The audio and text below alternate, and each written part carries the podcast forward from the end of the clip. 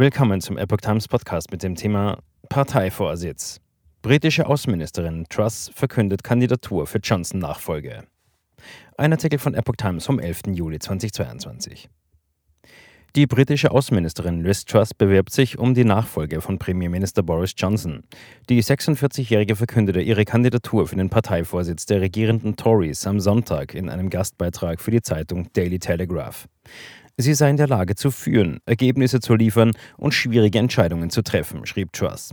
Ich habe eine klare Vorstellung davon, wo wir hin müssen und die Erfahrung und Entschlossenheit, uns dorthin zu bringen. Ich werde bei dieser Wahl wie eine Konservative kämpfen und wie eine Konservative regieren, fügte die Außenministerin hinzu. Die Kandidatur der 46-Jährigen war erwartet worden. Kurz nach Truss warf auch der Tory-Abgeordnete Rehman Christie seinen Hut in den Ring. Die Zahl der Kandidaten im Rennen um die Nachfolge des konservativen Partei- und Regierungschefs Johnson stieg damit auf elf.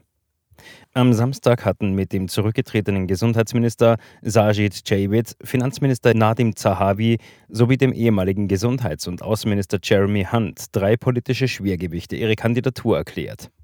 Am Sonntagmorgen stieg außerdem die Außenhandelsstaatssekretärin Penny Mordaunt ins Rennen um den Parteivorsitz ein.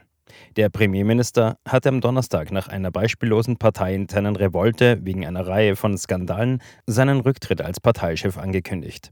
Damit ist auch sein Aus als Regierungschef besiegelt. Er kündigte aber an, noch bis zur Wahl eines Nachfolgers im Amt zu bleiben, was bis zum Herbst dauern könnte. Ein Zeitplan für die Wahl des Parteivorsitzenden der konservativen Tories soll am Montag ausgearbeitet werden. Der dafür zuständige Parteifunktionär Geoffrey Clifton Brown zeigte sich am Sonntag im britischen Radio zuversichtlich, dass bis zum 20. Juli zwei Kandidaten für eine Stichwahl feststehen könnten. Bis September könnte dann Johnsons Nachfolge bestimmt werden.